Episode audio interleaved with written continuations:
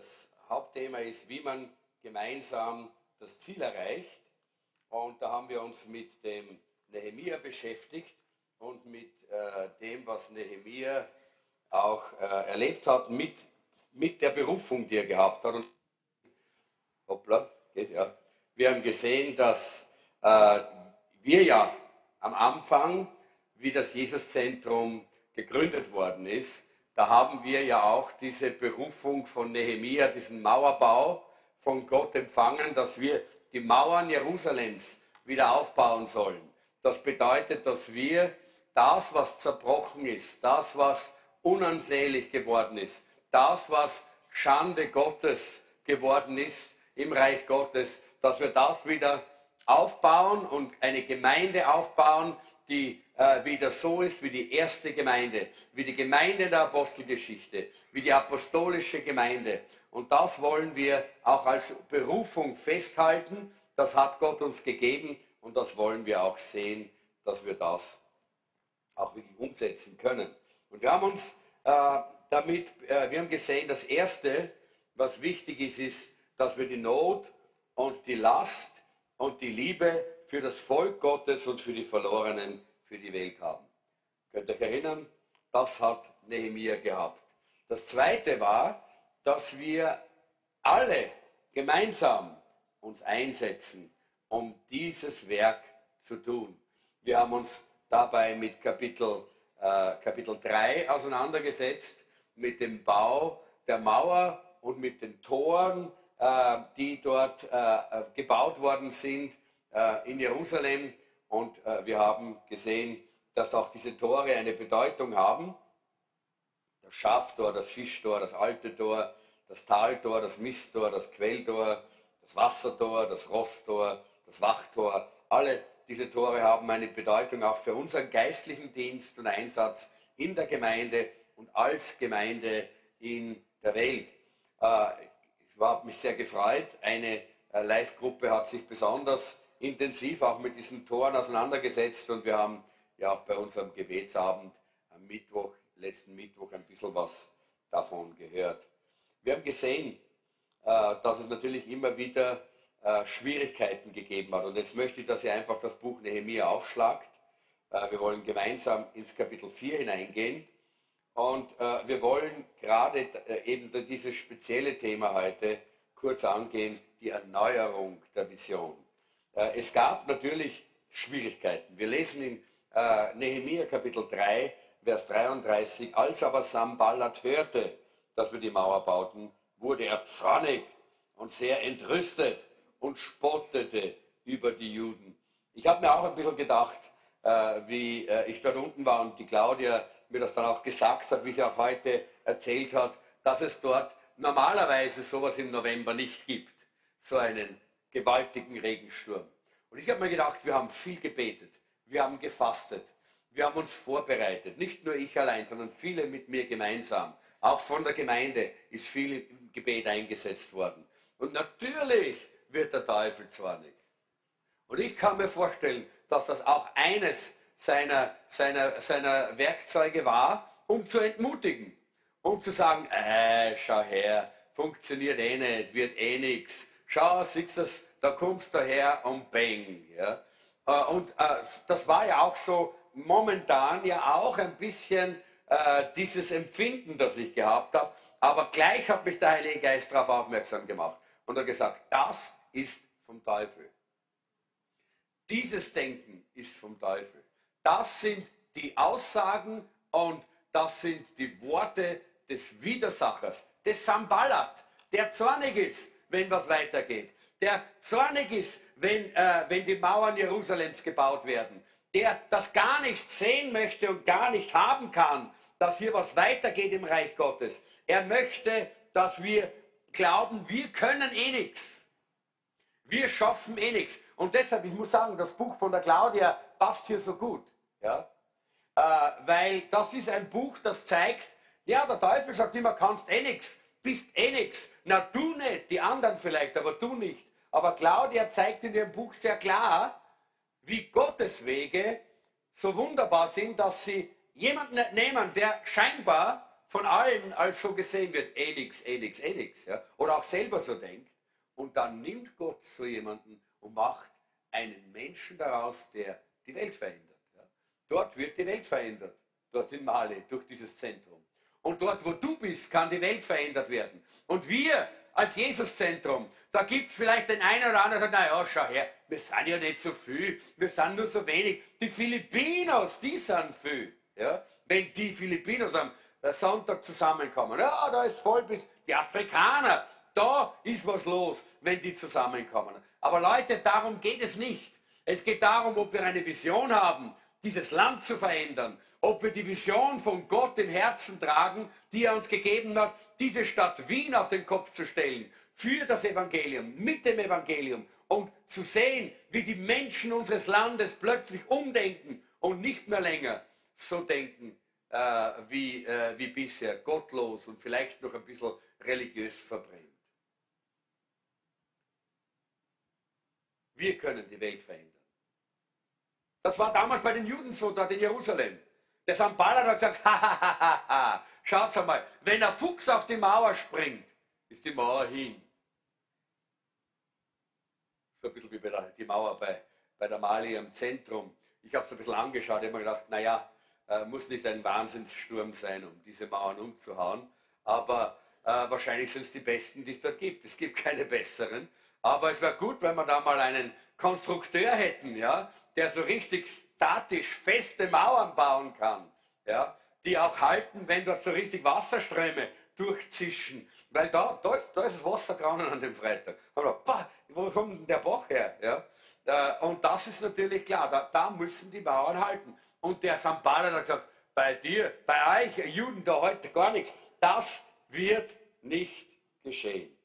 Aber der Nehemia hat den, die richtige, den richtigen Weg gewählt. Im Vers 36 im Kapitel 3 lesen wir, wo er hingeht. Was tut er denn der Nehemia? Setzt er sich hin und grämt er sich und macht er sich Sorgen und sagt er, ja, schau mal, wie alle sagen, es ist eh nichts und es wird eh nichts, vielleicht soll man aufhören. Nein, es heißt hier, er wandte sich an Gott. Das steht jetzt nicht so da, sondern es steht ganz einfach sein Gebet. Er, er, er betet, er ruft zu Gott und sagt, höre unser Gott, wie verachtet wir, äh, sind wir. Lass ihren Hohn auf ihren Kopf kommen. Wir müssen lernen, dass wir so beten. Wenn der Feind kommt, dann sagen wir im Namen Jesu, dieser Fluch dreht sich um und kommt auf dich, Feind, nicht auf uns. Das Negative das du auf unser Leben kommen lassen möchtest, das dreht sich um und kommt auf dich, Feind, nicht auf uns. Das sagen wir nicht zum Menschen, sondern das sagen wir zum, zum Satan, zum Feind unserer Seele. Die Menschen segnen wir. Und das hat Nehemiah getan und dann heißt es, aber wir bauten die Mauer und schlossen sie bis zur halben Höhe und das Volk gewann neuen Mut zu arbeiten. Das heißt, sie haben gebaut und gebaut und dann kamen sie zur Hälfte der Mauer. Und während dieser Zeit haben sie Mut gehabt.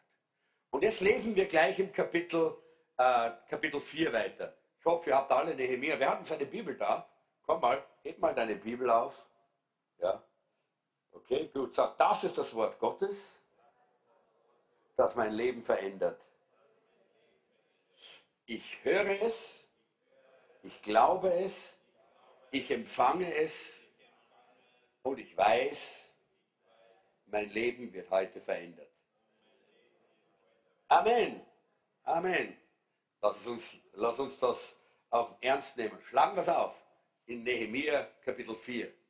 Ich weiß, manche schlagen nicht mehr auf, sondern die tippen, weil sie haben den iPad oder dies, irgendein so ein Ding da. Aber ich schlage noch auf. Ja. Kapitel 4, als aber Sambalat und Tobia und die Araber und Ammoniter und Ashdoditer hörten, dass die Mauern Jerusalems ausgebessert wurden, weil die Lücken angefangen hatten, sich zu schließen, wurden sie sehr zornig und verschworen sich alle miteinander hinzugehen und gegen Jerusalem zu streiten und bei uns Verwirrung anzurichten. Also die Angriffe sind nicht zu Ende. Auch wenn wir manchmal denken, ja, jetzt habe ich gebetet, jetzt fühle ich mich wieder gut, jetzt geht es mir wieder gut, jetzt, kann, eh, jetzt ist alles. Und bumm, da kommt schon der Nächste. Da kommt schon der Feind mit der nächsten Entmutigung. Entmutigung kommt immer dann, wenn wir stark überarbeitet sind, wenn wir sehr müde sind. Das sind auch Momente, die ganz natürlich sind. Da kommt Entmutigung in unser Leben hinein. Und genau das ist hier passiert, weil wir lesen da nämlich, wir aber beteten zu unserem Gott und stellten gegen sie Tag und Nacht Wachen auf, auf zum Schutz vor ihnen. Und das Volk von Juda sprach, die Kraft der Träger ist zu schwach und der Schutt ist zu viel. Wir können an der Mauer nicht weiterbauen. Er hat gebetet, andere haben gebetet. Es hat nicht gefehlt am Gebet. Und trotzdem waren sie entmutigt und konnten nicht mehr weiter. Warum? Vielleicht waren sie in dem Augenblick sehr müde und haben ihr Ohr dem Feinden, dem Sambalat, dem Tobias geöffnet und haben all diese negativen Dinge gehört, die von dort her gekommen sind, wo sie immer wieder, wo sie immer wieder geheißen hat, ihr schafft das nicht, ihr könnt das nicht, das geht nicht, ihr seid niemand und nichts. Aber das ist eine Entmutigung, die uns zu guter Letzt zum Stillstand bringt. Das ist geschehen dort. Plötzlich haben sie angefangen, nur mehr den Schutt zu sehen, nur mehr die Mühe zu sehen. Vorher haben wir gelesen, und sie haben gebaut bis zur halben Höhe und sie sind ermutigt worden. Das waren dieselben Leute. Das war dieselbe Baustelle. Aber einmal haben sie auf die Mauer geschaut, wie sie gewachsen ist, bis zur halben Höhe, und sie waren ermutigt. Und das andere Mal haben sie auf den Schutt geschaut, den man wegräumen muss, und dann waren sie entmutigt. Und wisst ihr, das ist auch wichtig, dass wir das lernen. Es gibt bei jeder Baustelle Schutt. Du kannst keine Baustelle haben ohne. Die Frage ist nur, was lässt du in deinem Herzen dich er oder entmutigen? Was ist es, worauf du deinen Blick richtest? Schaust du auf die negativen Dinge, auf die Schwierigkeiten, auf die Probleme. Und es gibt keine Arbeit ohne Schwierigkeiten und Probleme. Es gibt keine Gemeinde ohne Schwierigkeiten und Probleme. Hört, hört. Vielleicht sagst du jetzt, habe ich doch gedacht, ich finde mal so eine. Ich habe schon gewusst, dass es nicht das Jesuszentrum ist, aber ich habe gedacht, irgendwann finde ich ja andere, wo es keine Probleme gibt und keine Schwierigkeiten. Ich sage dir gleich eines, wenn du dorthin gehst, gibt es Schwierigkeiten und Probleme. Also bleib lieber gleich da. Es ändert sich nichts. Es ist wirklich so. Ja? Warum? Weil wir in einer Welt leben, ja, in der eben Baustelle auf, auch mit Schutz zu tun hat. In der Aufbau auch damit zu tun hat, dass auch etwas abgebaut wird, etwas weggerissen wird, irgendwo Konflikte sind, äh, Reibereien sind. Auch all diese Dinge gehören zum menschlichen Leben dazu. Und weil wir mitten im menschlichen Leben stehen, wir sind noch nicht abgehoben, wir sind noch nicht irgendwo so himmlische Wesen, die nur mehr so durch den Raum schweben, Gott sei Dank, ja, sondern wir sind noch Menschen mit Fleisch und Blut. Äh, deshalb gibt es auch diese Schwierigkeiten. Die Frage ist nur, schauen wir auf die Schwierigkeiten, das möchte gern der Feind. Der Feind möchte, dass wir immer auf den Schutt schauen, immer auf die Schwierigkeiten, immer auf die dunklen Seiten, die, auch, die irgendwo da sind, immer auf das, was nicht so leicht ist. Aber Gott möchte uns immer zeigen, ich helfe dir zu bauen. Schau mal, so weit bist du schon gekommen. Ihr kennt ja alle die Geschichte mit dem Glas, nicht? Ich trinke noch ein bisschen, sonst kann ich das nicht zeigen. Dass man sagen kann, entweder dieses Glas ist halb leer oder es ist halb voll. Und ich bin froh, dass es noch halb voll ist, Äh, weil damit habe ich noch eine Zukunft, oder? Da habe ich noch was vor mir, was Gutes für meine Stimme. Äh, mit dem Leeren kann ich nichts anfangen, oder? Ich kann mit dem, dem was leer ist, nicht mehr meine, meiner Stimme helfen. Dann lasse ich es auch. Und das ist sehr wichtig, dass wir das lernen. Dass wir lernen, die Dinge abzugeben, die wir nicht ändern können. Dass wir uns klar sind, wer hat denn gesagt, dass das Leben einfach ist? Das ist ein Irrglaube. Das ist ein vollkommen verrücktes Hollywood-Konzept. Wirklich. Steht nicht in der Bibel. Nirgendwo in der Bibel steht, dass das Leben einfach ist. Da gibt es nur solche Filme, diese romantischen Filme, wo alles immer so gut geht, nicht? Ja? Das ist nicht das Leben. Gott hat nie gesagt, dass das Leben einfach ist. Aber er hat gesagt, dass er mit uns ist. Gott hat nie gesagt, dass wir keine Schwierigkeiten haben werden. Aber er hat gesagt, ich gebe dir Freude mitten in der Schwierigkeit. Amen. Halleluja. Sind ehrlich? Das ist einfach das, was wir erleben müssen. Das ist, was Nehemiah erlebt hat. Er hätte in diesem Augenblick aufgeben können. Und jetzt spreche ich ein bisschen, vielleicht so plaudere ich so ein bisschen aus, dem, aus einem Leiterherzen heraus. Ja? Wenn du mal in Leiterschaft bist irgendwo für eine Live-Gruppe oder für, eine, für, für eine, eine, eine Gruppe, die du leitest, dann wird es dir auch so gehen. Dass du Momente siehst, wo du sagst, ich habe den Hut drauf. Ja, ich gehe. Ja. Sollen sie meinen Buckel rutschen, wenn sie nicht wollen? Ja. Das hätte hier der Nehemiah sagen können. Weil er hat gebetet, er hat motiviert, er hat das Ganze, die Vision hineingelegt. Die sind gekommen. Das war ja nicht ihre Vision, sondern das war die Vision, die Gott den Nehemiah gegeben hat. Und durch den Nehemiah kam die Vision an die Menschen. Und die haben die Vision ergriffen. Und dann sind sie mitgegangen. Und dann plötzlich und der Nehemiah betet, betet, betet. Ah, geht schon wieder. Ja? Und plötzlich wieder, jetzt hören wir auf. Mittendrin. Es gibt so Situationen im Leben. Der Mose hat das erlebt. Ich glaube, jeder Leiter hat das schon mal erlebt, wo, das, wo man sagt, eigentlich weiß ich nicht, ob es das wirklich bringt. Aber eines sage ich dir, wenn es Gottes Vision ist, dann bringt es.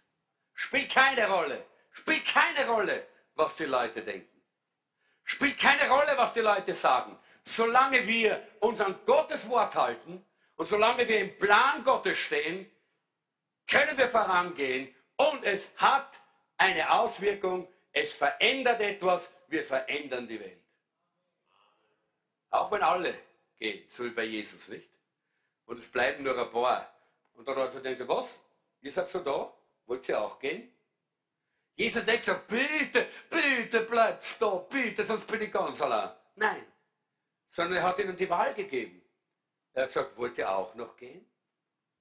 Und die haben gesagt, wo soll man denn hingehen?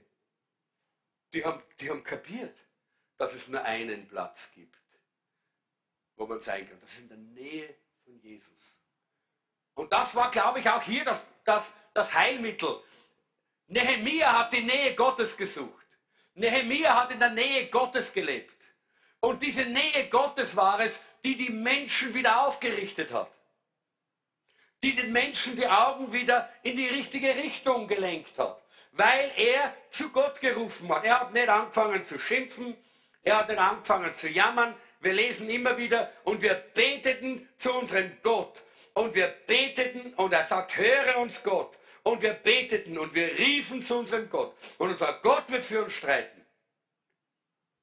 Diese Nähe Gottes ist es. Und Leute, das ist genau das, was ich einfach auch euch ins Herz legen möchte. Wir brauchen diese Nähe Gottes. Wir haben am Mittwoch das auch so erlebt bei diesem Gebetsabend.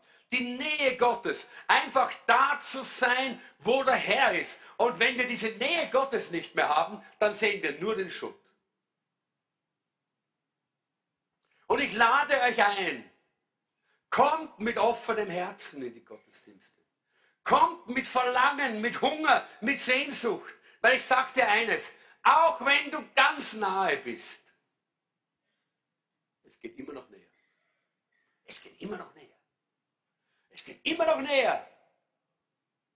Und wir wollen ganz nahe sein in der Herrlichkeit Gottes, ganz nahe in seiner Gegenwart. Und dann werden unsere Augen auch gesalbt sein. Wir werden die Dinge im Glauben sehen. Wir werden erkennen, dass der Feind es ist, der uns immer wieder mit dem Schutt nach unten ziehen möchte. Ja, den Schutt müssen wir bearbeiten, keine Frage. Niemand kann äh, damit kann, kann ein, äh, ein Haus bauen, wenn er den Schutt nicht wegräumt.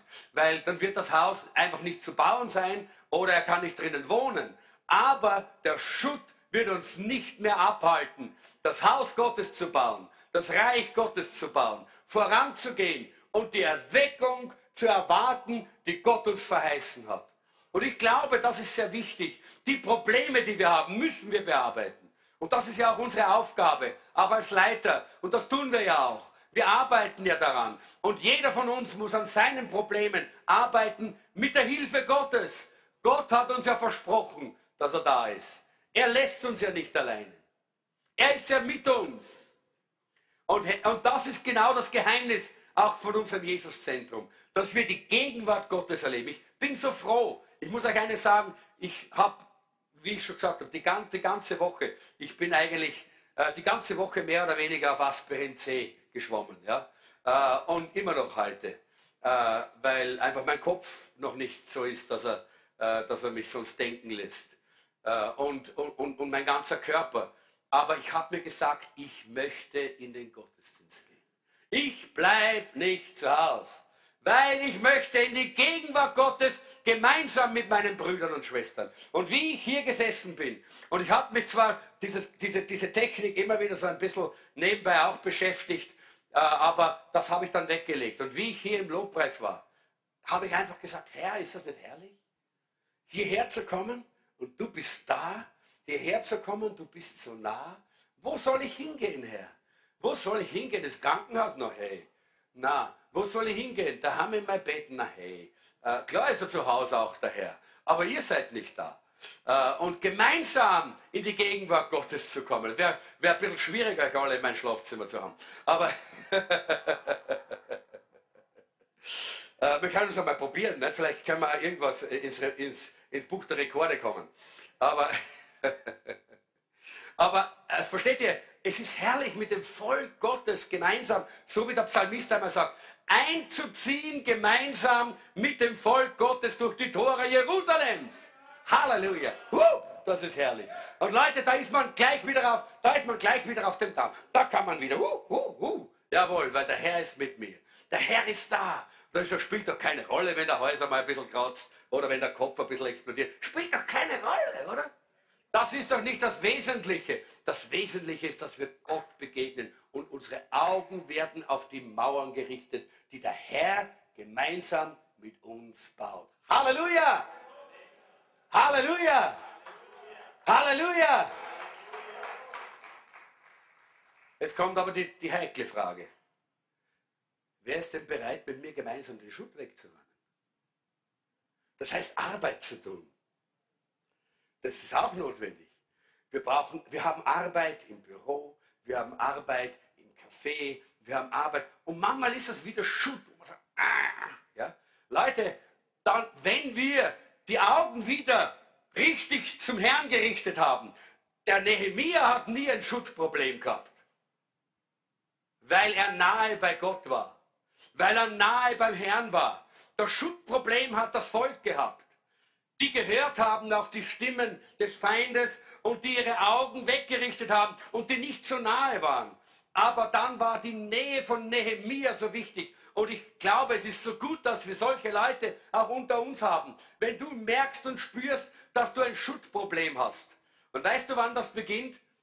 Zum Beispiel, wenn du einen Dienst hast in der Gemeinde, sagst, ah, muss ich das schon wieder machen? Schuttproblem. Ja? Genau das. Ja? Mal, heute habe ich Kaffeedienst. Oder, na putzen muss ja einer putzen. Versteht ihr? Schuttproblem. Ja? Das ist das Schuttproblem. Weißt du was? Wenn du selber nicht so in die Nähe Gottes kommen kannst, dass du wieder die Mauer siehst, dann such dir solche. Wir haben solche unter uns. die nahe bei dem Herrn sind, die immer in dieser Sehnsucht leben, näher, näher, näher zum Herrn. Und dann kommt und sagt, hey, Schwester, bet mit mir, ich habe ein Schuldproblem. Oder Bruder, bet mit mir, ich habe ein Schuldproblem. Ja? Und schon, wenn, wir, wenn du mit denen betest, wirst du sehen, wir merken das immer am, am Freitag in der Früh. Am Freitag in der Früh, da legen wir alle Schuldprobleme ab, oder? Beim Frühgebet von 6 bis 7. Das ist herrlich. Am Ende hat, äh, jemand hat gesagt am Ende, uh, ist das schön, ich gehe so in den Tag. Ja? Warum gehen wir so glücklich in den Tag? Er hat keine Schuldprobleme mehr. Wir schauen auf, auf, die, auf die Mauern, die Gott mit uns baut. Wir sehen die Verheißungen, die Gott uns gegeben hat, weil wir nahe beim Herrn sind, so wie es Nehemia war. Und ich möchte euch einfach einladen, und jetzt mache ich Schluss, jetzt die Prediger kurz, okay? Ich habe noch nicht einmal angefangen eigentlich. Ich wollte, ich wollte viel weitergehen, man macht nichts. Äh, aber es macht gar nichts. Wir haben heute den Herrn in unserer Mitte. Und er zeigt uns, wo wir hinschauen sollen. Nicht auf den Schutt. Und wenn du Schuttprobleme hast in deinem Herzen, dann lade ich dich heute ein. Komm und such den Herrn. Wir haben so herrliche Zeiten hier vorne. Vor, äh, wir sagen nicht Altar, ich weiß nicht warum, aber das, im, im Englischen sagt man the altar und wir sagen halt die, die, die Begegnungszone mit Gott oder wie auch immer. Ja, aber jedenfalls leg dein Schutt ab heute, okay? Und schau auf den Herrn. Und ich möchte, dass das Lobpreisteam nach vorne kommt. Äh, und wir machen jetzt einfach, äh, wir machen jetzt einfach eine Entschuttungszeit. Ja? wo wir wirklich unsere Augen weg, wegrichten von, diesen, von den negativen Dingen, wo wir aufhören, immer kritisch zu sein, wo wir aufhören, äh, äh, uns hinunterziehen zu lassen von diesen negativen Dingen und wir sagen, Herr, ich komme in deine Nähe. Und in deiner Nähe, da weiß ich, da habe ich den richtigen Blick, da sehe ich die Dinge richtig. Da habe ich auch die richtige Hilfe, weil natürlich der Schutt, das ist anstrengend und manchmal schwierig, so wie ich gesagt habe. Leben ist nicht immer einfach, aber Herr, du bist mit mir. Deine Kraft ist in den Schwachen mächtig. Halleluja. Du bist da. Du bist da, Herr. Und das ist das Entscheidende. Und das können wir heute erleben. Lass uns aufstehen gemeinsam. Lass uns vor den Herrn treten. Lass uns ihn anbeten und ihn suchen. Und wenn du sagst, ich habe heute ein kleines Schuttproblem, muss nicht groß sein, ein kleines vielleicht, das ist ein kleines Schutthäufchen. Das heißt so ein bisschen dieses, uh, so, taugt man nicht und weiß nicht und, und ein bisschen negativ und ein bisschen wah, wah, wah, äh, so ein bisschen jammern und, und nicht, nicht, dann komm nach vorne einfach. Knie dich wohin, setz dich wohin, leg dich wohin da vorne. Gott, Gott kennt dein Herz. Und gerade jetzt weiß ich, dass er uns begegnet. Wir wollen ihm begegnen. Das ist das Zentrale und Wesentliche im Jesus-Zentrum. Da steht, da, wir heißen ja nicht Gerhard-Zentrum, oder? Gott sei Dank. Nicht WCC Gerhard Zentrum, weil ich hätte nichts zu geben. Sondern wir heißen WCC Jesus Zentrum. Und deshalb komm zu Jesus heute. Komm in seine Nähe. Und lass deine Augen von ihm berührt werden. Lass dein Herz erneuert werden.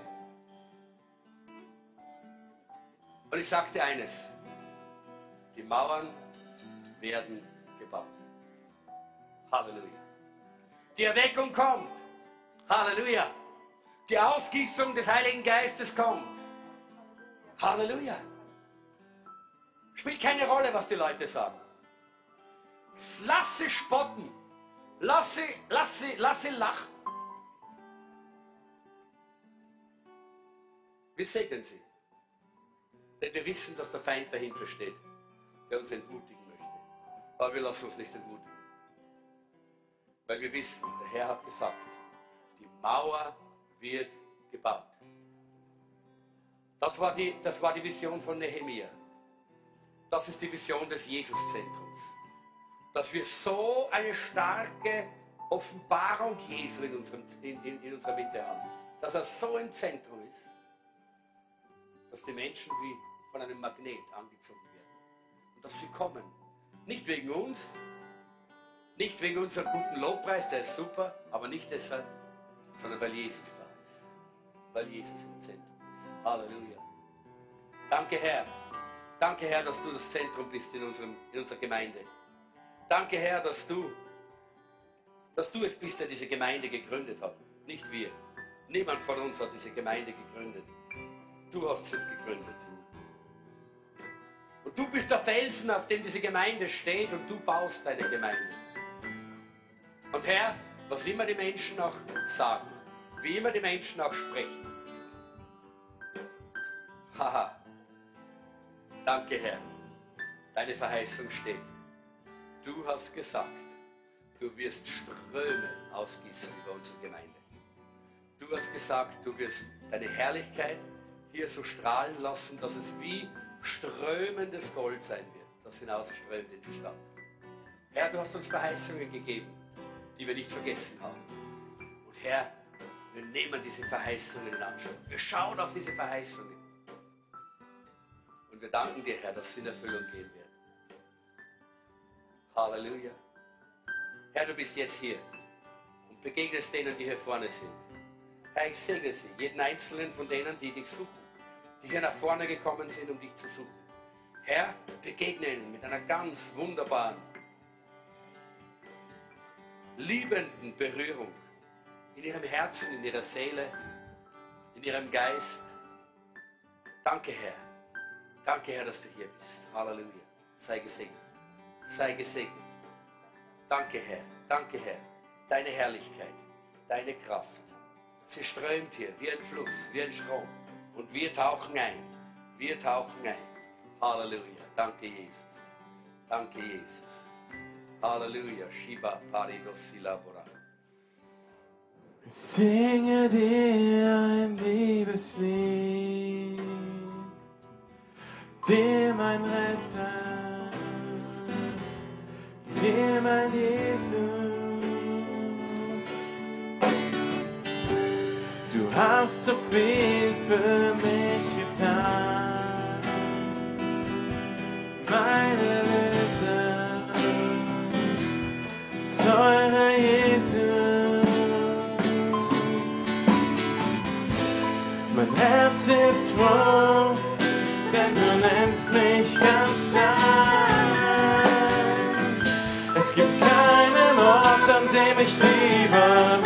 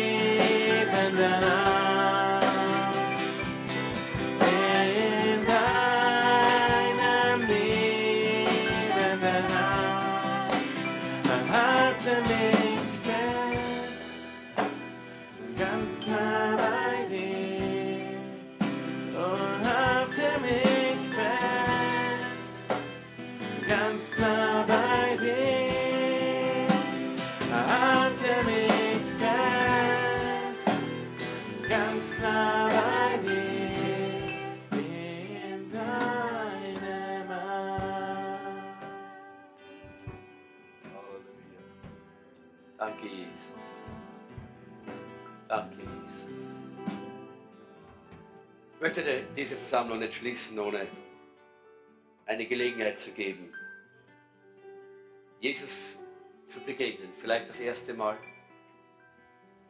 oder vielleicht erneut.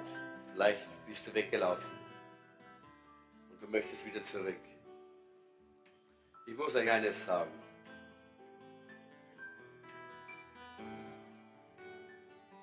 Ich weiß nicht, wie, wie, man das aus, wie ich das ausdrücken kann, aber ich kann es einfach nicht verstehen. Ich kann mir es einfach nicht vorstellen, Jesus zu verlassen. Wisst ihr, Jeanette und ich, wir sind jetzt einige Zeit verheiratet.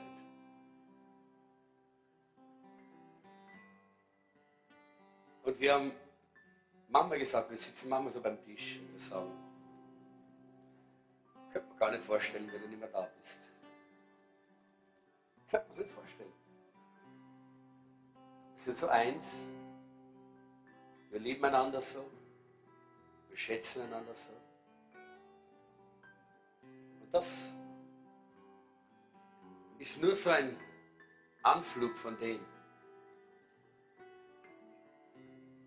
was wir empfinden sollten, wenn es um Jesus geht. Und das ist wirklich so. Das ist ich verstehe das, dass die Jünger gesagt haben. Ich verstehe das, dass, dass sie gesagt haben, das war nicht so eine theologische Sache. Wohin sollten wir gehen? So, manchmal wird das so. Ah, das war ganz einfach. Hey, Herr, ich kann mir das Leben ohne dich nicht mehr vorstellen. Ich kann mir es nicht vorstellen, ohne dich zu leben. Und Leute, das ist das normale Christsein. So wie das, was wir als Ehepaar erleben, die normale Ehe ist.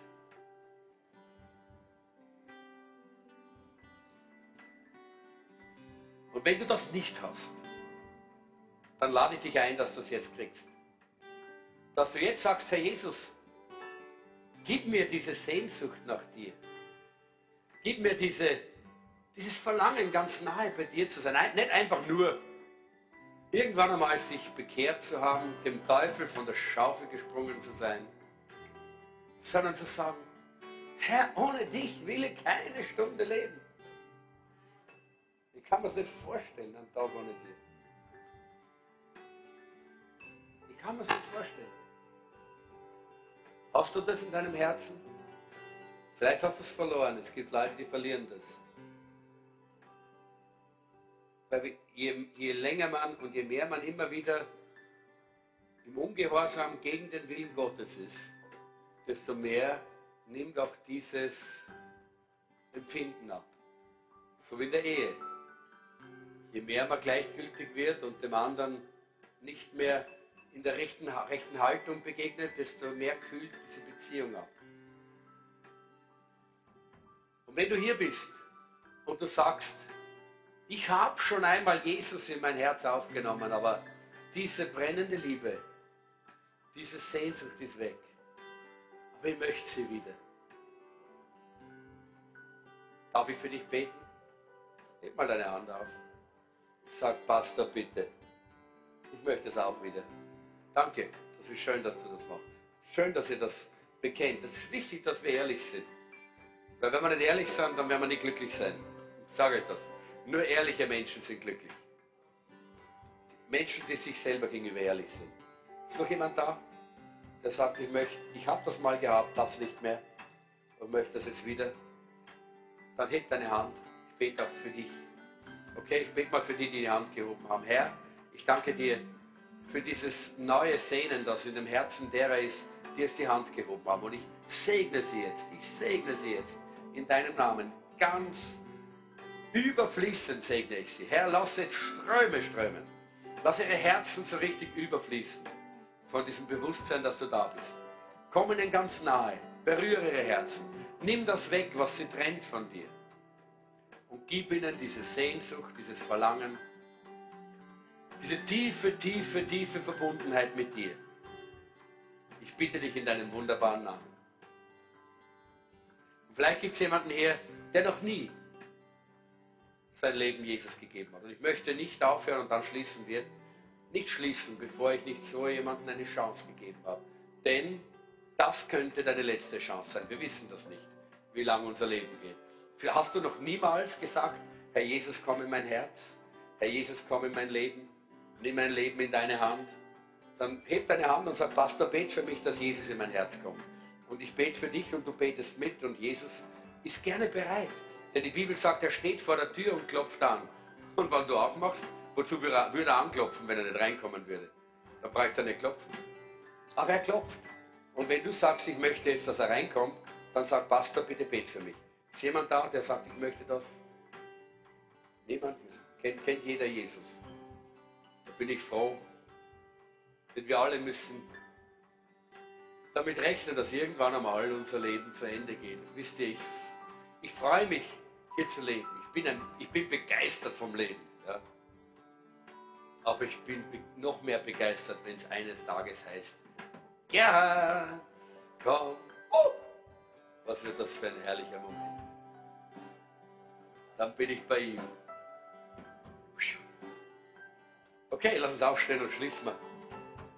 Herr Jesus, wir danken dir, dass wir es so schön haben und dass wir dir begegnen dürfen und dass es möglich ist, in dieser Gegenwart Gottes zu leben. Ha, es ist so herrlich. Es ist so einfach eigentlich, wenn wir nur ganz nah bei dir sind. Und Herr, wir segnen aufeinander in deinem wunderbaren Namen. Dass wir mit Segen hinausgehen und die Menschen segnen können. Und ich weiß nicht jetzt, äh, Feben, ob du dieses äh, von, der, von der PowerPoint unser Gebet einblenden kannst. Äh, da gab es unser Gebet. Äh, das wollen wir jetzt gemeinsam beten, oder? Dass Gott uns zu so einer Gemeinde macht. Nicht nur eine Gemeinde, die so wie wir es heute haben, so genießt in seiner Gegenwart zu sein. So richtig, ha, ist das herrlich. So wie Duschen, wie Baden, wie alles zusammen, Wellness und alles, oder? Das ist alles das in der Gegenwart Gottes. Aber das wollen wir nicht für uns selber nehmen, sondern damit wollen wir hinausgehen. Und diese Welt, die das gar nicht kennt, die wollen wir segnen. Denen wollen wir das bringen. Denen wollen wir es verkündigen, dass das möglich ist. Findest du das Gebet? Es ist in der PowerPoint drin. Wer hat die PowerPoint? Gedanke, ja, Kathi, das ist sehr lieb. Äh, dass wir das Gebet gemeinsam beten können. Ich möchte euch noch, äh, noch einmal daran erinnern, an diese an dieses Säckchen, nehmt euch so ein Säckchen mit. Oder vielleicht zwei oder drei. Ja? Nehmt euch gern zwei oder drei mit. Für jedes Zimmer eins. Dann könnt ihr je, äh, immer wieder für ein anderes Kind beten und Kinder segnen. Wisst ihr, wir werden so lange Säckchen machen, bis niemand mehr kauft. Bis, zum, bis zu, äh, zu Weihnachten. Und das geht alles hinunter für die Kinder nach Male. Ich werde der äh, Claudia genau sagen, wie viel sie kriegt, so kann sie es dann auch verwenden. Dort. Für Weihnachten, für die Kinder. Also kauft diese Säckchen, das ist wirklich äh, gut investiertes Geld. Äh, und äh, dann natürlich auch die Patenkinder, schaut, vielleicht kann jemand, äh, will jemand auch diese, diese, so ein Patenkind annehmen. Das wäre ganz toll, wenn wir auch solche Paten, äh, Pateneltern in, in der Gemeinde hätten. Und schaut auch beim Medientisch vorbei. wir haben gerade jetzt ganz besonders eine Aktion, eine Weihnachtsaktion für, für, mit Superbuch äh, Braulia, wie viel kostet es jetzt? Um die 60 Euro, gell? Normal kostet es um die 89 und jetzt kostet es um die 60. Äh, wir haben das diese Woche festgesetzt und im Buchhandel bereits bekannt gegeben, aber wir haben noch nicht die Werbung heraus. Aber ihr bekommt schon den Aktionspreis heute. Nehmt das mit, das gilt nur bis Weihnachten, dieser Aktionspreis, wo man Superbuch fast um ein Drittel billiger bekommt. Okay? Jetzt haben wir das Gebet hier. Lass uns das gemeinsam. Könnt ihr das lesen? Ja, super Augen habt ihr. Bitte? Ja, okay, wir lesen es so, wie es ist. Ja, okay? Laut und deutlich, okay? Gott, hilf uns, die Menschen und die Gemeinde zu sein, wozu du uns berufen hast. Menschen, die immer aufbauen und nie abbrechen. Die immer ermutigen und nie entmutigen eine Gemeinde und Menschen, die eine Botschaft der Hoffnung bringen, allen, denen wir begegnen, wo immer wir hingehen. Im Namen Jesu. Amen. Amen.